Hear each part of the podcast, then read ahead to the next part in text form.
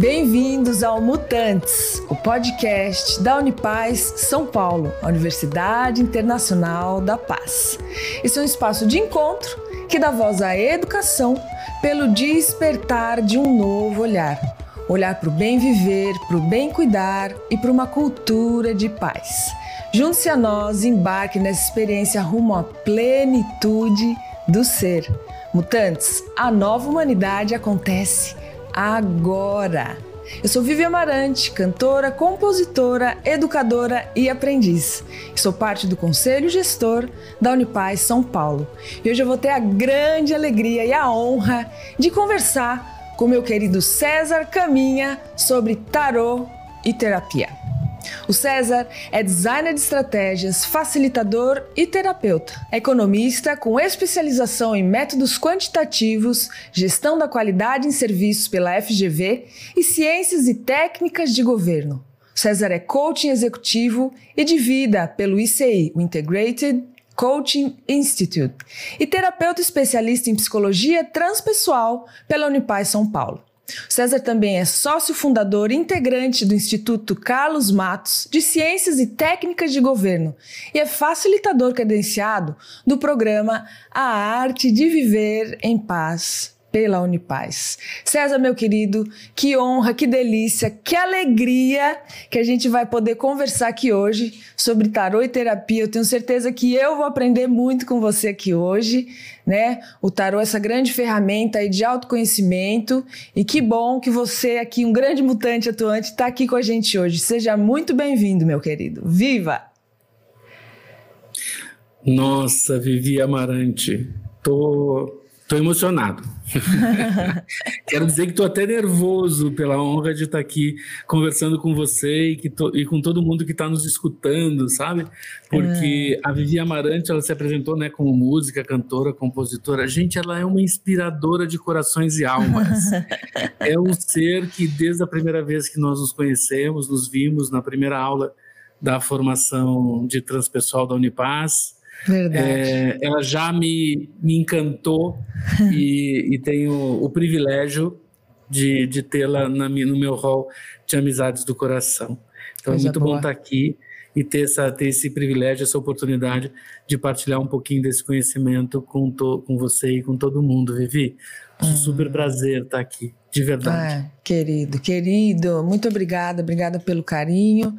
Eu também estou muito feliz, né? Como o César falou, a gente foi companheiro aí na formação de psicologia transpessoal aí na Unipaz São Paulo, uma grande jornada. Fico convite já, inclusive, para o ouvinte que não conhece a psicologia transpessoal da Unipaz São Paulo, entra no site unipazsp.org.br, saiba mais, porque essa é uma jornada realmente, eu diria, transformadora, né, César? A oportunidade de fazer a psicologia transpessoal, é, eu falo por mim, me trouxe muita base e, ao mesmo tempo, muita. Acho que é os passos sagrados em direção a nós mesmos, né? Eu tenho gostado de ter essa visão, né? nessa abertura grande que no fim das contas traz a gente para o melhor que a gente leva dentro. Coisa boa. Meu querido, uma honra, viu?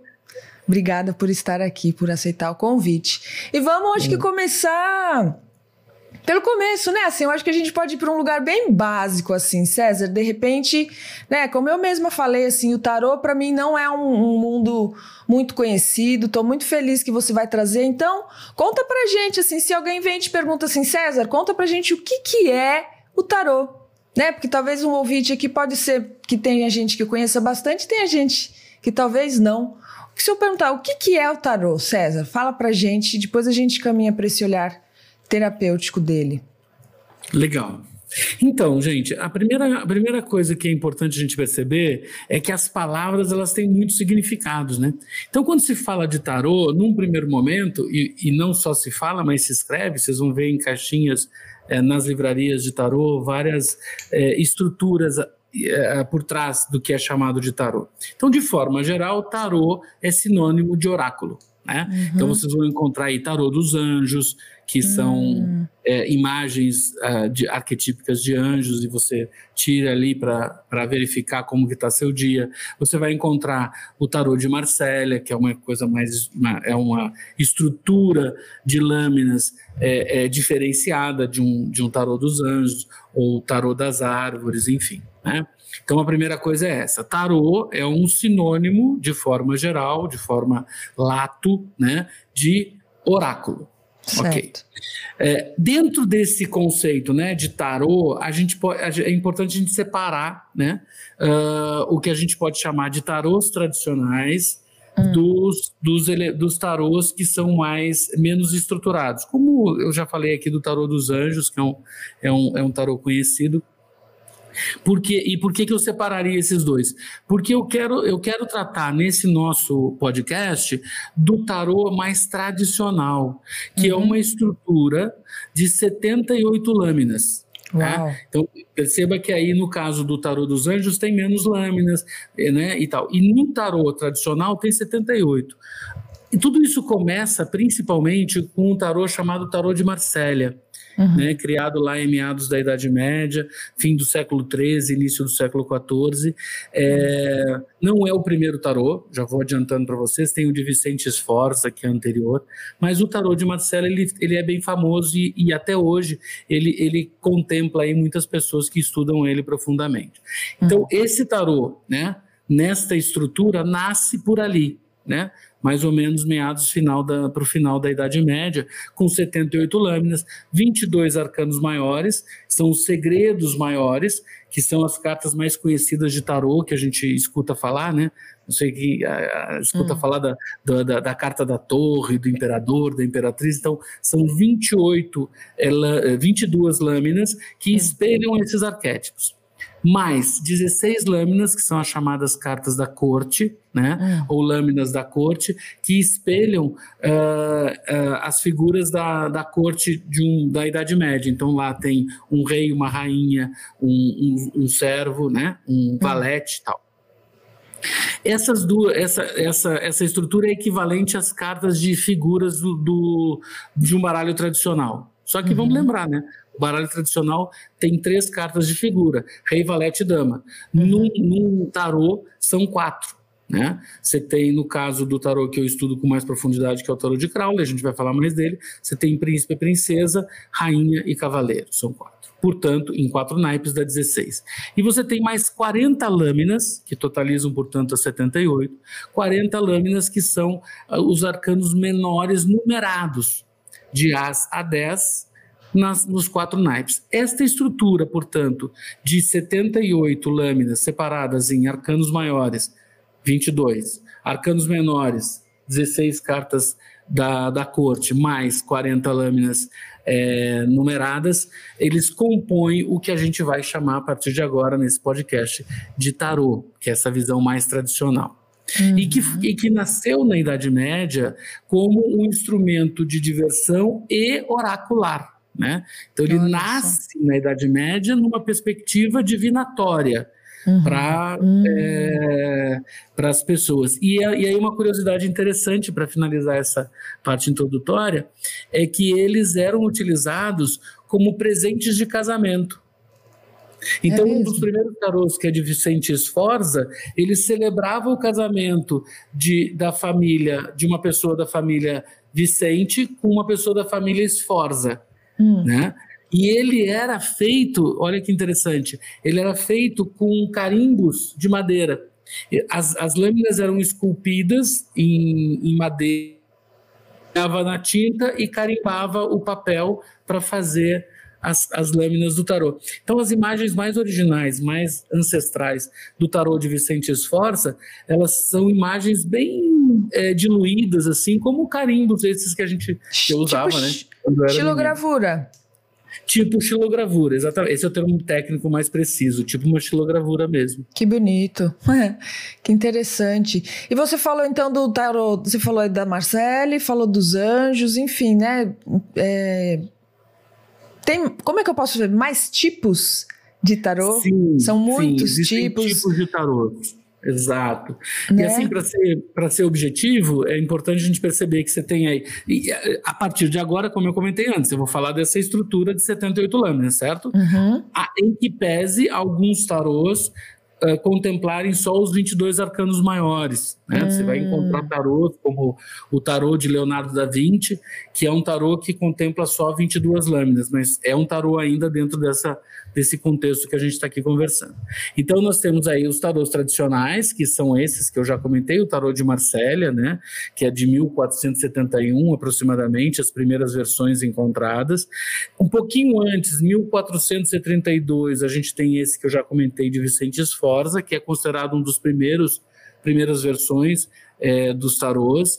Ele, a gente vai perceber que eles têm, entre os arcanos maiores e as cartas da corte, um pouco mais de elaboração nas suas lâminas, mas as lâminas numeradas são bastante simples, como o nosso baralho normal. Você tem lá uma, um bastão no, no as é, de paus, por exemplo, e à medida que ele vai avançando ao longo das, das dez lâminas, dois de, de paus, três de paus, vai só aumentando o número de bastões. Uhum. Então, ele é uma versão mais simplificada. Porém, tem elementos arquetípicos que a gente vai explorar um pouquinho mais na nossa conversa, já nos arcanos maiores, né? Uhum. É, depois a gente tem mais próximo da gente, final do século XIX, é, início do século XX, começaram os tarôs que a gente chama de ocultistas.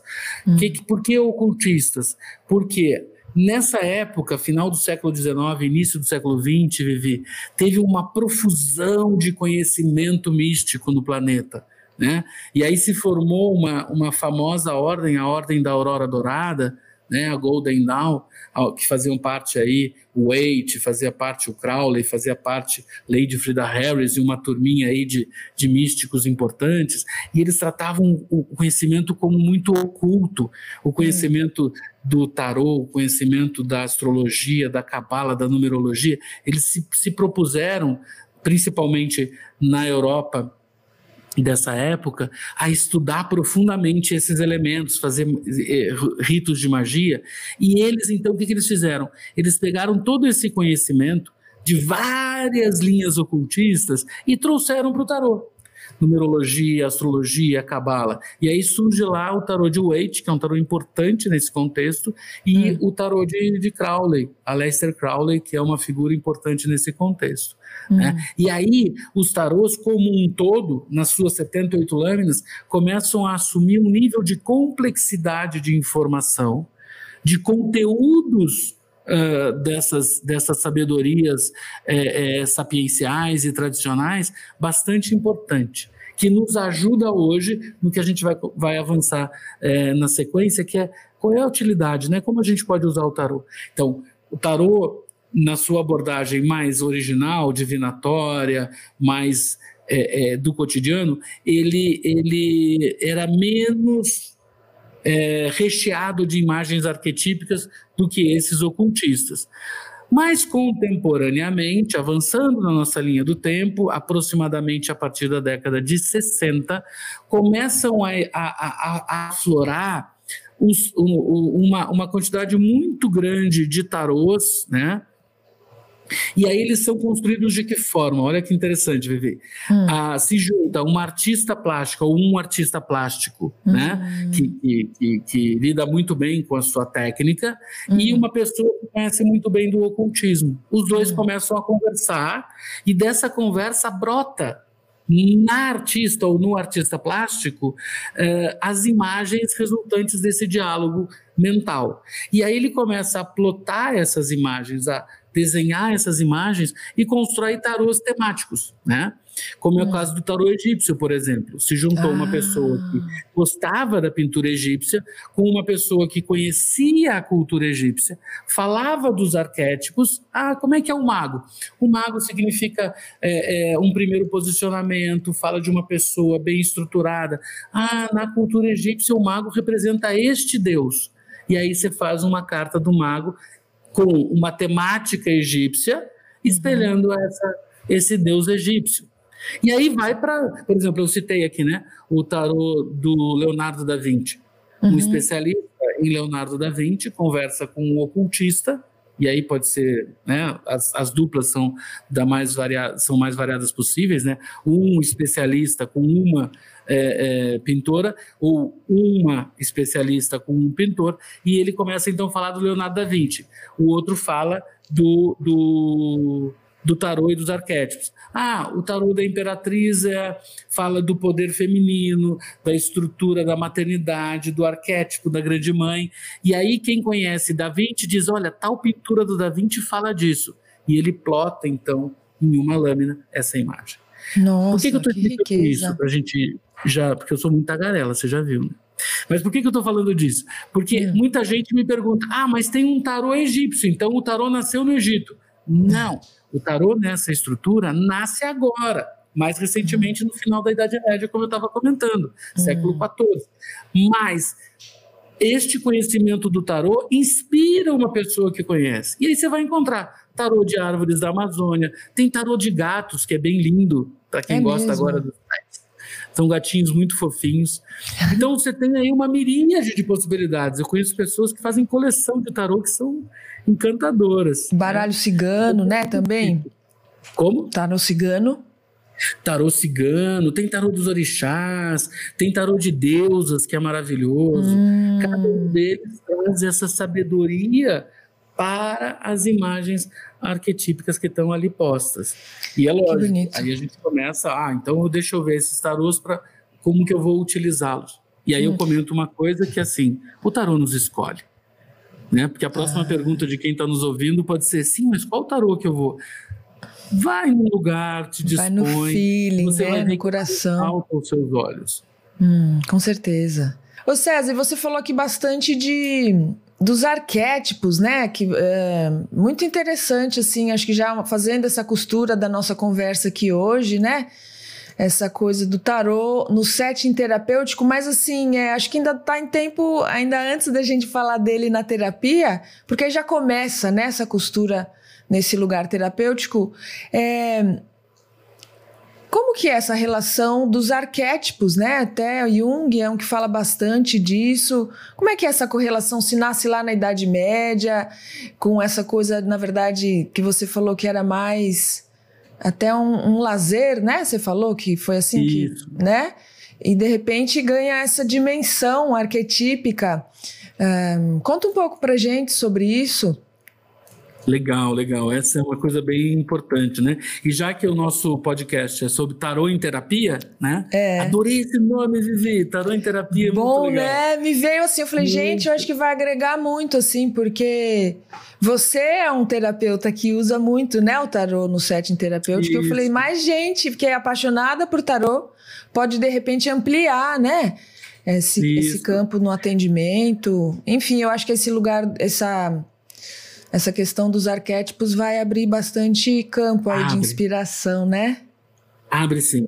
E, e tarô em terapia, primeiro vamos entender o que, que a gente está tá compreendendo no, no, contexto desse nosso podcast, desse nossa conversa aqui é, é, com as pessoas que estão nos ouvindo, o que, que a gente está compreendendo como esse tarô em terapia, né? Terapia num contexto, num lugar de autoconhecimento, num lugar de autocompreensão.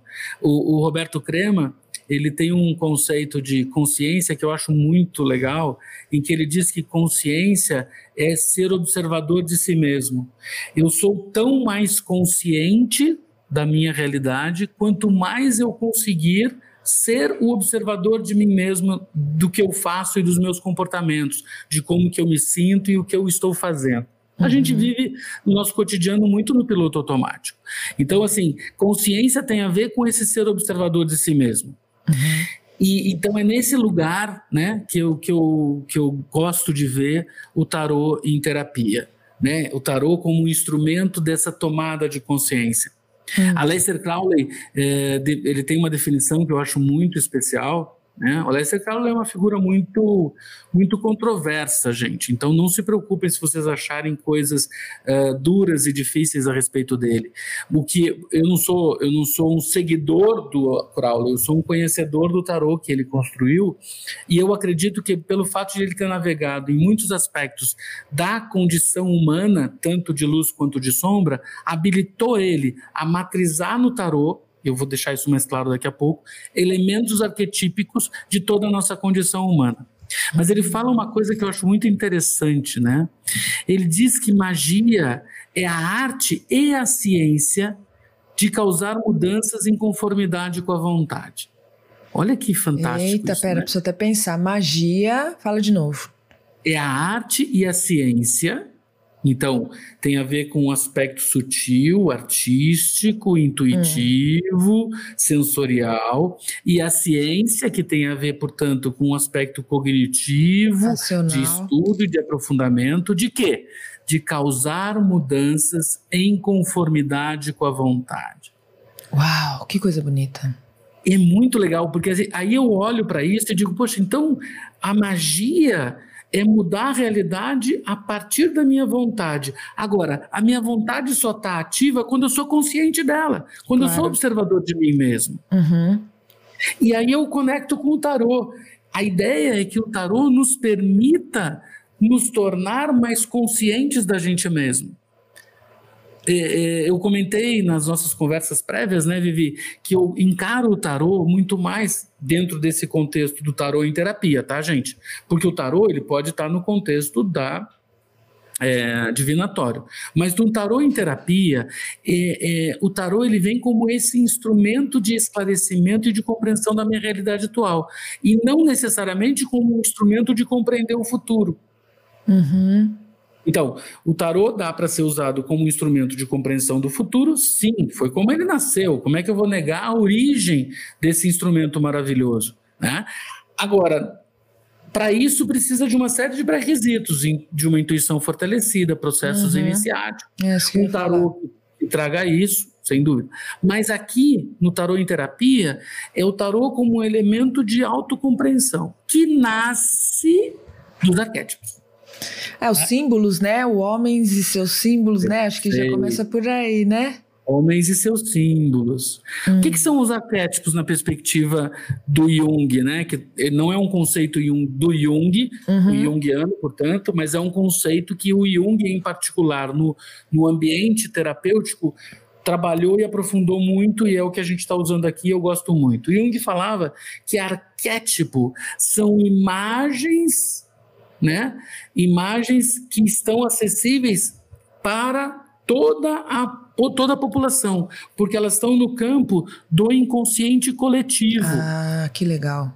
Né? Porque o Jung hum. falava o seguinte, que a nossa mente, ela tem um consciente, né? Ela é composta por uma parte consciente, que é essa aqui, né, do nosso estado de vigília, um uhum. inconsciente pessoal, que tem a ver com elementos dos nossos traumas, da nossa história, construídos ao longo da nossa vida, né? E um outro elemento mais profundo é, é, e que não, não dialoga com a nossa história, que é o chamado inconsciente coletivo.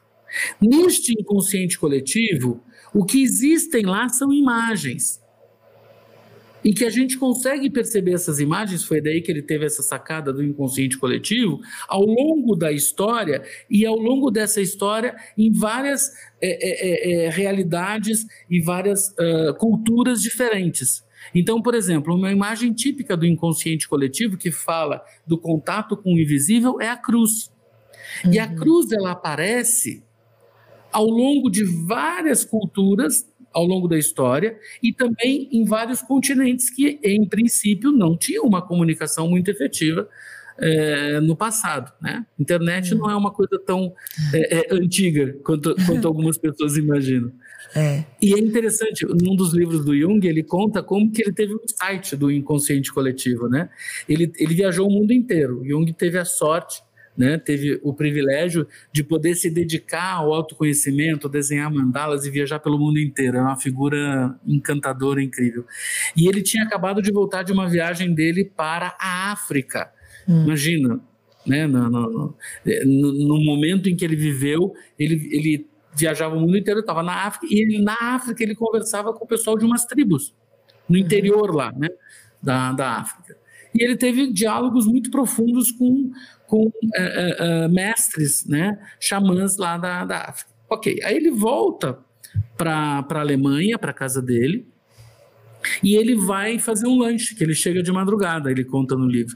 E ele vai fazer um lanche na cozinha. Na cozinha ele está ali conversando com, com a senhora que cuidava dele, né? Ele tinha esses diálogos ali com todo mundo. Ele era de uma família muito rica, ele casou com uma mulher muito poderosa, né? De família poderosa.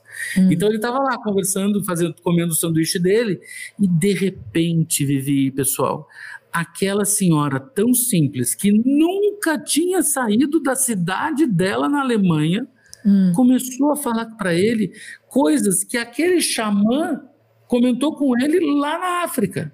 Hum. E aí ele disse: Olha, aqui tem alguma coisa. Uau. E sabe o que eu tinha ouvido assim, né? Que, dois, que, essas duas pessoas de vidas tão distintas estão acessando ao mesmo tempo. Aham. É? Então Como aí ele começa o... a desenvolver o, conteúdo, o conceito do inconsciente coletivo. O consciente coletivo, né? Porque te ouvindo assim, se for lá a internet não é uma coisa lá muito antiga. E eu falei, gente, o inconsciente coletivo é uma internet, né? Assim. Eu nunca tinha pensado nisso. Nem eu, pensei aqui agora. Onde tem uma informação, né? É. E que quem tá mais. Não é? é? Faz sentido. E, e, é interessante, porque é uma imagem. O, o, o, o, o, Jung ele traz uma questão desse inconsciente coletivo que não é um texto corrido. O inconsciente coletivo é constituído por imagens. Né? É porque, na verdade, assim, a gente acessa o inconsciente coletivo por meio das imagens arquetípicas. Hum, hum. Essas imagens arquetípicas, elas se manifestam desde as pinturas rupestres hum. na pré-história, até nas lâminas do tarô que a gente está conversando hoje. Uau. Então, quando a gente olha para uma imagem, e aí, e aí é que, que, que, entra essa questão, quando a gente olha para um, uma lâmina do tarô, seja ele qual for, né, a gente está olhando para imagens, por exemplo, você olha para o imperador no tarô de Marsella. Tem lá um senhor sóbrio, sentado num trono, né, hum. segurando o bastão do rei, e, e, enfim, percebe? Tem ali elementos que são arquetípicos, que também a cruz de Malta, né? Então são elementos e aí esses elementos, essas imagens arquetípicas dialogam com o nosso inconsciente. E aí, Vivi, tem uma coisa muito legal nisso que é o seguinte: dialoga com o nosso inconsciente. Tá, e faz o que então, César? Aí vem um hum uma, uma das conceituações que eu gosto muito de arquétipo. Arquétipos são imagens estruturantes de um comportamento. Ótimo, que legal essa visão. Hum, então entendi. não é uma imagem isolada, solta, de um chiclete pregado na parede, não. É uma imagem que estrutura o comportamento, hum. que nos dá elementos para agir de uma determinada forma. E um dos arquétipos que o Jung estuda bastante, por exemplo, é o arquétipo da grande mãe, que é um hum. arquétipo que aparece nas várias culturas, desde, desde pinturas, uh, uh, manifestações artísticas, esculturas, né? Você tem ali elementos da Grande Mãe entre os astecas, entre os incas, entre os, as tribos aborígenes australianas, entre tribos chokwe, africanas, em, sabe? Se encontra, e também na nossa cultura ocidental, você tem lá a uhum. imagem da Grande Mãe. Quando a gente enxerga essa imagem da grande mãe, a gente já associa comportamentos ligados à maternidade, ao hum. poder feminino, à estratégia. Oh, cuidado, que bonito. Então, assim, como que uma mulher sabe como cuidar de uma criança? Né? Uhum. Ela sabe como cuidar de uma criança porque tem aí um ar arquétipo, uma, uma, uma informação do inconsciente coletivo que, mesmo que ela nunca tenha conversado com ninguém, na hora que a criança nasce, ela hum. sabe que ela tem que levar essa criança para o peito. Que bonito. Hum. E ninguém ensinou. Portanto, isso não vem do inconsciente, nem do inconsciente pessoal, e nem do inconsciente do, do consciente da história dessa, que essa pessoa tem. Uhum. Por isso que fala que o arquétipo é, um, é, um, é, um, é uma imagem estruturante de comportamentos. Agora, você imagina o poder disso quando uma pessoa que compreende o conceito de arquétipos, o conceito ocultista, o conceito desse, desse mundo imaginal, como uhum. Crowley, como Waite, como muitas pessoas que a gente conhece, que se juntam e plotam eu vou usar essa expressão, e plotam e desenham em uma lâmina né, de 11 centímetros por 2 centímetros e meio de tarô, aquela imagem arquetípica. O quanto que isso pode servir de inspirador para eu a, a, estruturar meu comportamento. Ai, desculpa, Vivi, eu vou ter que falar de uma outra coisa a partir dessa frase. Que assim, quando então eu olho para o tarô e digo assim, ah, nesta situação, como que eu devo agir? Ou qual é a atitude mais criativa? E eu tiro uma lâmina que tem uma imagem arquetípica, ela pode hum. me ajudar a estruturar meu comportamento mais assertivo para essa situação. E mas é isso é... a gente explica mais, mais, mais daqui a pouquinho, mas Não, só para ligar é... uma coisa toda.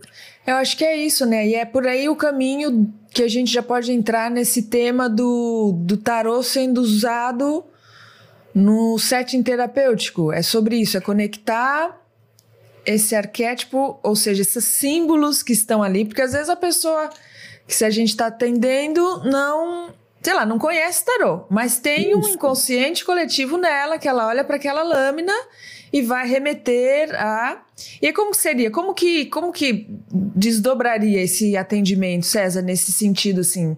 Nem que seja realmente, como eu falei, uma pessoa que não conheça o tarô, mas ela dá de cara com aquela imagem, e aí essa costura. É, como é que você conduz essa que é um autoconhecimento assim né através dessa, dessas imagens como que funciona isso na uhum. nessa abordagem na num setting setting terapêutico né no, o tarô em terapia é, a tua pergunta é muito legal e eu, e eu vou responder tua pergunta com a ajuda da e aí eu tenho que honrar né nossa amiga lembra da Gabriela Gomiero? Sim, sim. Tem que honrar a Gabriela Gomiero, porque nós dois escrevemos um artigo de conclusão do curso que, né, que é justamente o tarô no setting terapêutico. Uau. Ela com uma experiência vasta como terapeuta que já utiliza vários tipos de tarô durante os atendimentos, né? Uhum. Mas nesse contexto de autoconhecimento, porque essa é uma questão importante, sabe? Existe naturalmente uma certa resistência da ciência, da academia e das, das próprias instituições é, é, de, de, de, classe em relação ao uso do tarô no setting terapêutico. É importante hum. a gente hum. colocar isso, Também né? Em acho, claro. Mas por quê? Porque o tarô ele é visto de forma geral quando ele tem essa, esse, essa perspectiva, e aí eu até eu sou obrigado a, a, a, a estar tá alinhado, né? me sentir um pouco alinhado com essa perspectiva, quando você utiliza ele no setting terapêutico numa abordagem mais divinatória. De né? adivinhar e a abordagem divinatória é aquela em que a leitura da lâmina, né? E, e, e, e a, a, a, o objetivo é você compreender melhor o futuro, né? Mais do que conhecer o que está acontecendo, mas entender como é que vai ser o futuro. E, em geral, passa por um caminho intuitivo e, hum. e sensitivo muito forte da pessoa que está ali apoiando uh, quem está consultando. Né? Então tem um aspecto bastante é, que é desestruturado mesmo, e acho que é bom que seja desestruturado. Mas que, que quando você pensa num ambiente que mais estruturado como um setting terapêutico, pode ser que existam conflitos. Eu nem vou entrar muito no mérito, mas eu compreendo essa preocupação da ciência e da academia. Uhum. Né? Aí a gente vem um pouco aqui para o lado e diz: olha, mas dá para usar isso no contexto terapêutico numa perspectiva de autoconhecimento. Quando, uhum. por exemplo, você desenha uma mandala, e o Jung também estudou mandalas profundamente, você está ali, de alguma forma, projetando o teu inconsciente no desenho. E a gente uhum. fala de desenhos, de mandalas projetivas, que são muito coerentes com o ambiente terapêutico. Porque eu vou ter uma, um olhar para uma parte do meu inconsciente que, num diálogo cognitivo, eu não conseguiria acessar. Uhum. Vírgula, voltamos para o tarô tá? Porque eu tenho que ter cuidado, né, Vivi? Senão eu vou falar de um monte de outras coisas. Mas vamos lá, voltando para o tarô, quando, quando a gente propõe o uso do tarô no setting terapêutico, né? A, a, o tarô como instrumento de, de autoconhecimento, que está nesse artigo é, que eu e, e, e, Vivi elaboramos, né? No final Você da é a Gabriela. É, a Gabriela, né? A Gabriela Gomiero, desculpa.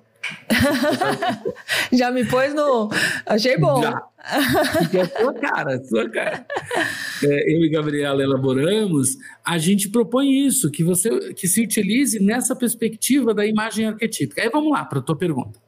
A ideia é o seguinte: a ideia é que tem ali um determinado assunto que o, o trabalho cognitivo não está avançando, você está debatendo, fazendo perguntas, aprofundando, mas está difícil de acessar uma compreensão mais profunda daquele contexto, daquela realidade que se apresenta ali no ambiente terapêutico. Então, o próprio Jean-Yves Leloup, num livro dele, ele comenta isso, que quando o, o, o, campo cognitivo não consegue dar conta, a gente pode se utilizar de elementos intuitivos e a gente sai da função mental e emo mente e emoção, da função da, da, da, do mente, da, da mente da emoção e passa para a função é, intuição, função é, psíquica, né, intuição, você uhum. pode usar instrumentos que ativem essa, essa função psíquica para esclarecer a realidade. Então, na prática, significa o seguinte: a gente está lá, né, Vivi, falando, dialogando, né? Você é minha amiga evolutiva, um atendimento, e a gente está ali dialogando sobre uma questão que está ali meio que a gente Enroscada. não consegue entender.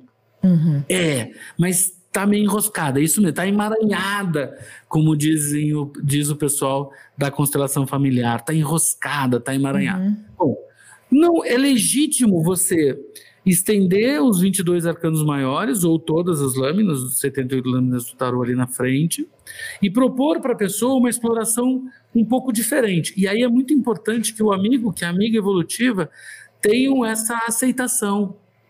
Né? Essa abertura, né? Essa abertura para isso. Então é uhum. sempre uma consulta, é sempre um diálogo dizendo, olha, o que, que você acha de usar neste nosso contexto, né, os elementos arquetípicos do tarô? Em o companheiro, a companheira evolutiva, né, o amigo ou amiga evolutiva aceitarem, beleza, a gente continua. E aí a ideia é o seguinte, olha, pensa e te concentra é, nesse contexto que a gente está conversando e tira uma lâmina para compreender melhor esse contexto. E eventualmente você pode até tirar uma outra lâmina perguntando assim, bom, como agir de forma criativa em relação a isso? Observe que eu usei a palavra criativo não usei a palavra certo ou errado, porque não existe, né? Uhum. Não existe certo ou errado. É, mas eu posso buscar uma alternativa criativa. Ponto. Então, feito isso, a pessoa se concentra e tira uma lâmina pensando nisso. Como que. Entender melhor o contexto. Primeira pergunta. Bom, observa que aqui nós estamos falando de um outro conceito junguiano que chama de sincronicidade. Hum, a gente está acostumado com o conceito de causa e efeito, né?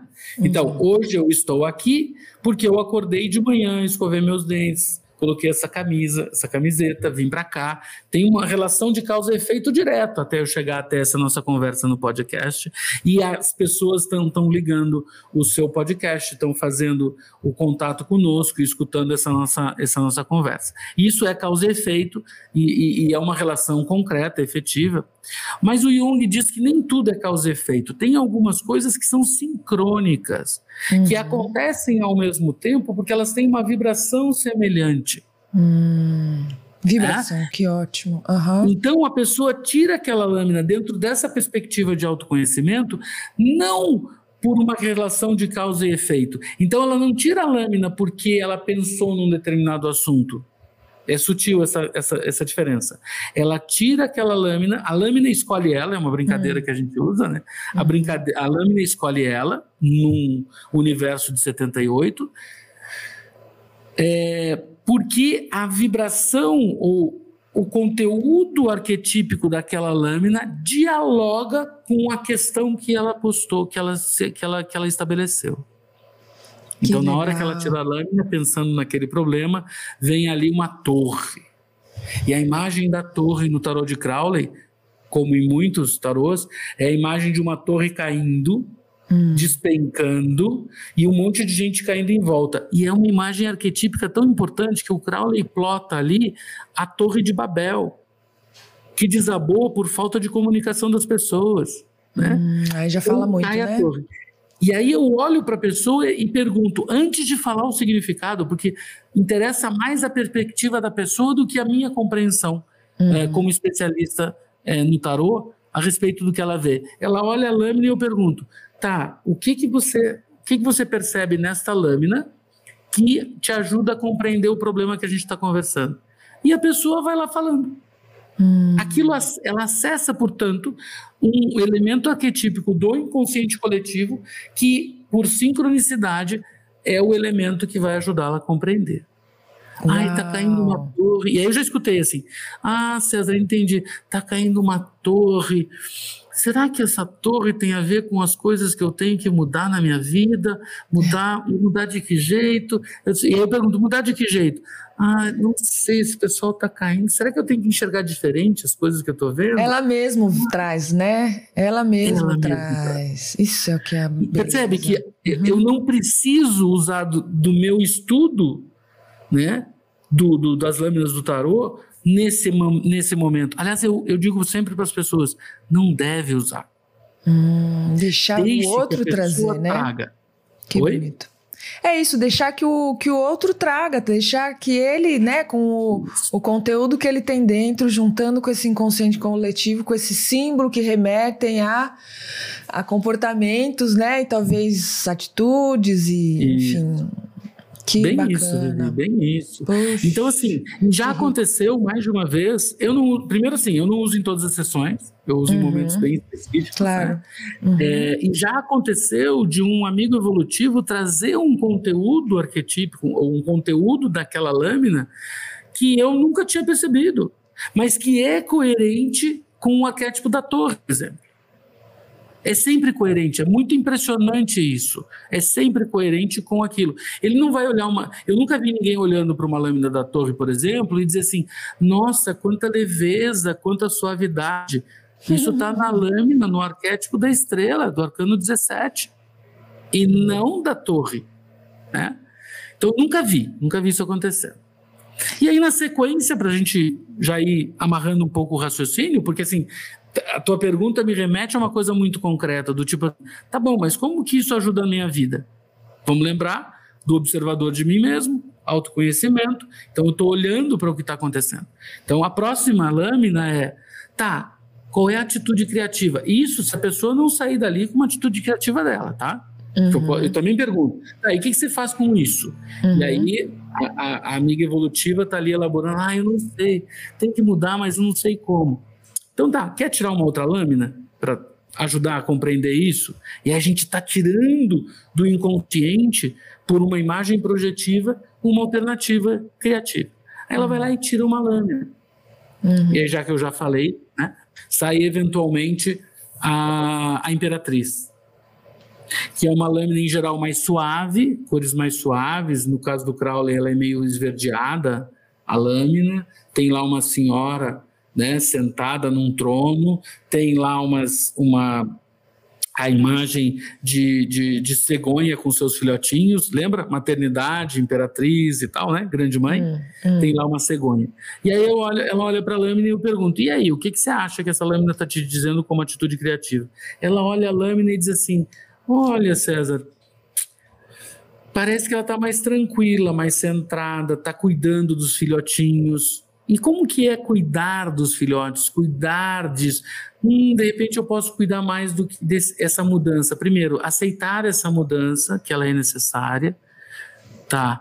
E aí cuidar um pouco mais, acolher, ser mais amorosa. É uma carta que tem passa uma imagem de amor, né?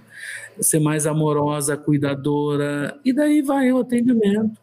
E a pessoa vai se encontrando a partir dessa abordagem, né? Que é que, que ela, é, ela é muito intuitiva, uhum. né? Uhum. Ela vem de um lugar que não é da racionalidade. Ai, é lógico que para elaborar esse pensamento todo, ela racionalizou, é evidente uhum, isso. Uhum. Uhum. Mas não, não, não, brota, não nasce numa pergunta direta de ai, qual que é a estratégia que você vai usar para fazer isso, que elementos que você tem, uhum. quais, coach, né? Quais são os seus recursos? Uhum. Isso é muito mental. Funciona? Funciona. Muitas vezes funciona importante. Mas naquele momento, a pessoa não tinha esses recursos. a gente buscou no inconsciente coletivo, contato com o inconsciente coletivo, a imagem arquetípica do tarô. Uhum. Então, e aí, como você bem falou, né? Se a pessoa tem, que a gente está atendendo, tem essa abertura, existe também, né, César? Aí eu acho que existe uma intencionalidade, né? Junto com essa sincronicidade que aí já é um campo mais sutil, né, disso tudo, mas Isso. maravilhoso. É sobre a gente realmente tem uma entrega a um mistério também nisso tudo aí. Como você falou, Isso. não é racional, né? Existe um convite transpessoal, né? Uhum. Nesse processo. Isso. Que bonito. E, nossa, que riqueza, César. Muito bom, muito bom ampliar esse campo. Eu mesma aqui estou aqui né, te ouvindo e me inspirando para também poder, quem sabe, me abrir para essa possibilidade, assim, porque eu gosto bastante e, e alguns momentos na minha vida o tarô foi bem importante, assim, sabe? Me trouxe realmente informações que me foram Isso. bem, bem importantes, assim, bem relevantes. E aí, meu querido, acho que para a gente caminhar para o final, de repente trazer o seu olhar, assim, se o tarô ele pode nos ajudar na vida cotidiana mesmo, assim, né? Independente uhum. dessa troca com o terapeuta, se ele pode ser uma ferramenta para eu comigo mesma ter alguma, né, esse lugar ter de autocuidado, né, de auto é, esse autoconhecimento, se dá para isso acontecer na nossa vida cotidiana. Então, esse é um outro aspecto bem legal, assim, né? Porque a minha formação é muito cartesiana, né, Vivi? A minha formação é muito, né? Eu sou economista de formação e tal. Então, esse lado mais prático, mais concreto, ele me encanta. Ele, eu sempre tô, tô olhando para essa realidade toda e pensando assim, tá bom, mas o uh, que, que, eu faço com isso, né? Então, uhum. no, no, no, tarô em terapia, tá muito claro, tá muito uhum. evidente. Sim. Agora, como que isso pode ser? E aí eu faço um convite, né, para você que está nos ouvindo aqui, ouvindo esse, esse podcast, de acordar de manhã, né? E, e aí você pode usar, enfim, tarô dos anjos, pode usar o tarô de Crowley, pode usar o tarô de Marsella, pode usar o tarô. Aquele que te chamar, né? Aquele que te encanta, tarô dos orixás, é, se você tem essa conexão com essa religião é, linda, se o tarô das deusas, se você tem essa conexão, que aliás o tarô das deusas é, é muito bom, o tarô do Osho é um tarô bastante é, é, é imagético, né? Esses, uhum. esses tarôs que eu estou citando, eles têm uma riqueza de imagens muito interessante, né? Uh, o próprio tarô dos anjos, ele tem uns anjinhos bem fofinhos, né, pequenininhos, mas o livro traz uma mensagem que é muito legal e sempre inspiradora. Hum. Bom, então a ideia é, deixa eu ver como é que está meu dia hoje, né? Qual é, qual é a qual é, qual é a energia que me espera no dia, não é como ele vai ser. Eu não sei se eu consigo ser claro, sabe, Vivi, pessoal? É assim, tá, qual é a energia mais criativa, como é que está vibrando o meu dia hoje? E aí tira uma lâmina pela manhã e dá uma olhada para ela, observa por alguns minutos, para um pouquinho, sente. E aqui eu estou dizendo, estou falando com as pessoas que não conhecem nada de tarô. Uhum. Tá? Então, é, e, e, com as que conhecem também. Quem conhece já sabe do que eu estou falando. Então, mas quem não conhece pode ter essa experiência, porque não precisa, não precisa sair desse aspecto cognitivo de compreensão, de estudo, estudo essa, uhum. esse entendimento da lâmina, sabe, Vivi? Uhum. Aí você tira a lâmina, olha para ela e fecha. E vai viver teu dia. Né? É, no final do dia, você volta a fazer um revisitar o teu dia, né? Pensa no que aconteceu e olha de novo a lâmina e vê o que que esse teu dia teve a ver com ela. Vamos voltar para a carta, para a lâmina da torre, que foi o exemplo que eu usei antes, e aí o pessoal já tem um pouco mais de repertório, né? A, a lâmina da torre é uma lâmina vermelha, é uma, é uma lâmina é, em geral, né, ela é toda avermelhada no caso do Crowley, tem outras variações, mostra uma torre caindo, pessoas estão ali, então tem, tem uma, é, é, uma certa é, turbulência na lâmina, e no caso da, da, da, da, da torre no Crowley, ainda tem um olho de Horus em cima, um olho grandão que, que, que brota dele uma energia. Essa imagem arquetípica do, olho de Horus é muito importante, sabe, Vivi? Porque ela fala de sabedoria. Quando a gente vê esse olho ali no meio, a tendência é a gente olhar para esse olho e dizer: olha que interessante. Tudo bem que está desabando tudo aqui embaixo, mas tem uma sabedoria. Então é uma lâmina que também traz esperança de nessa turbulência a gente sair do outro lado. E aí você começa seu dia e começam a acontecer coisas um pouco desafiadoras, começam a acontecer. E aí você lembra, ah, mas isso já estava lá na lâmina que eu tirei de manhã. E aí você pode trazer um pouco de recurso do teu insight logo de manhã. Hum. É como se você estivesse meio que se preparando caso acontecesse. Hum. Então, o, o, o, o próprio Jung define, olha que interessante, ele define intuição, né? Ele diz que a intuição, essa função psíquica, ela deveria fazer com que a, a, com que a gente pudesse adivinhar as possibilidades e os planos de fundo parcialmente ocultos em uma determinada situação, hum. porque ele nos leva para esse inconsciente. Então, o que, que acontece? Como é que a gente interpreta isso? A tua vida já estava caminhando, né? Ela não vem do nada numa relação bem eterna de causa e efeito, é, a, é a roda de Sansara. E aí você acorda aquele dia, aquela lâmina ela vem para te sinalizar qual é a energia que tende a ser esse teu dia. Ah, vai ser ruim, vai ser conflituoso? Não necessariamente, mas ele pode ter elementos que te levem para isso. Se você já viu isso de manhã, você está mais bem preparado para viver o seu hum. dia. Esse é um pouco o ponto de como a gente pode usar no dia a dia. Ou, na hora em que isso acontece, você pode recorrer também a essas imagens arquetípicas com essa pergunta que eu trouxe no setting terapêutico. Como lidar melhor de forma criativa? E aí vem uma lâmina que pode te sinalizar pela imagem que é o momento de recuar, de deixar as coisas acontecerem, ou é o momento de enfrentamento. Sai o imperador que é uma imagem também vermelha de um, de um, de um rei poderoso, né? Então é uma, é uma lâmina que, que enseja ação. Então vai lá, enfrenta a briga porque está na hora. Ou sai a carta da estrela, que é uma, é uma lâmina mais leve, mais sutil. Hum, talvez seja a hora de dar uma recuada, ficar observando de longe, não se envolver muito. Isso tudo pode emergir dessas imagens arquetípicas no hum. seu dia a dia. Né, então... Vivi? Eu acho que esse é um ponto que pode, né? ser usado. Que bonito.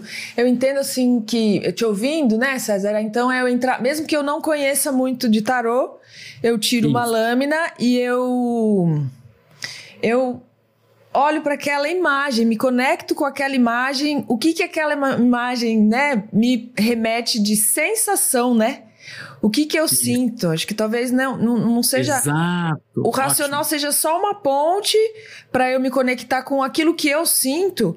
E ainda trago mais, assim, porque é, é a partir dessa sensação.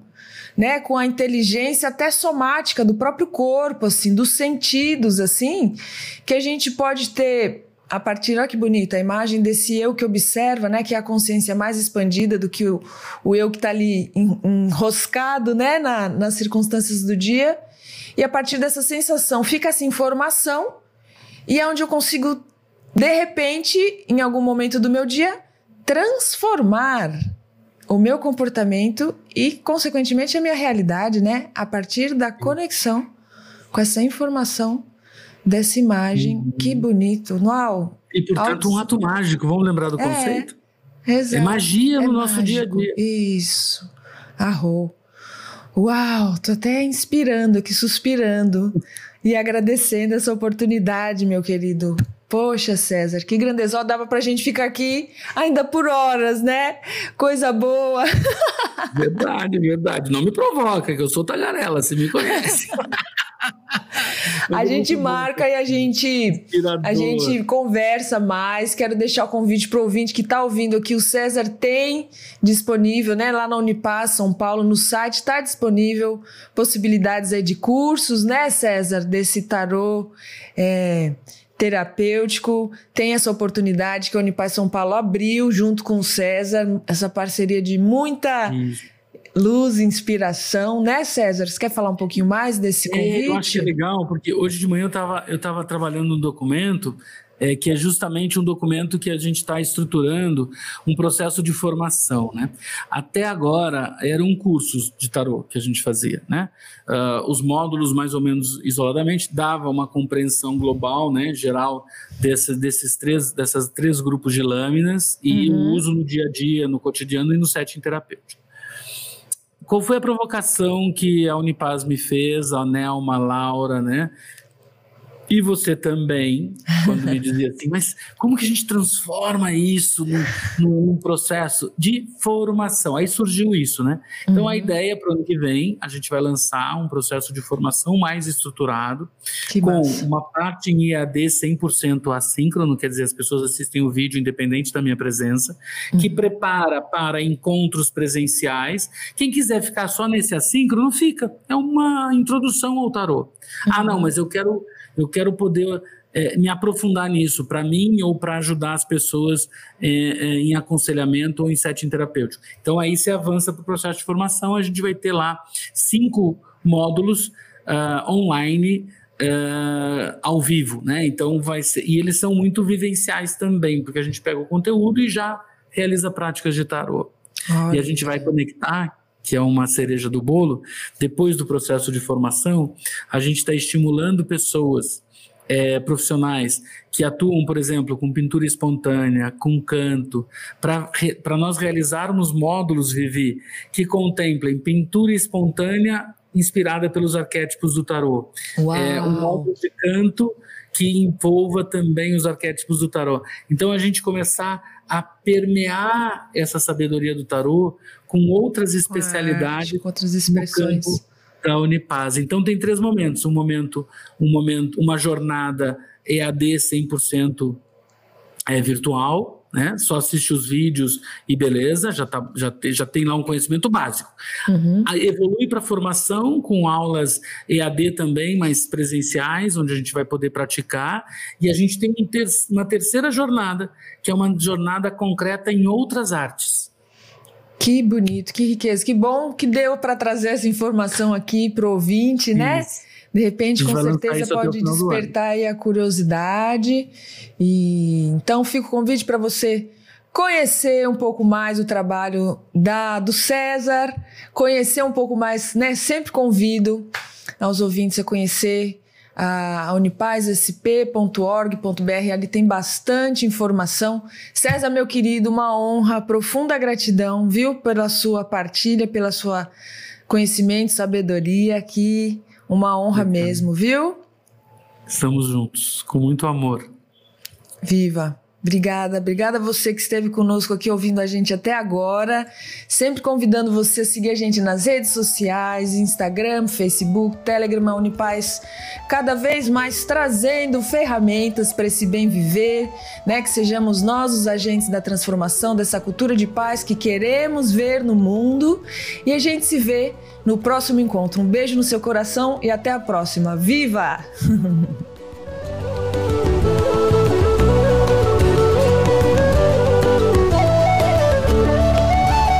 podcast Mutantes é uma realização Unipaz São Paulo. Produção Dharma Rocks e Vivian Amarante. Apresentação e roteiro Vivian Amarante. Edição Rogério Diniz. Trilha sonora Bruno Maia.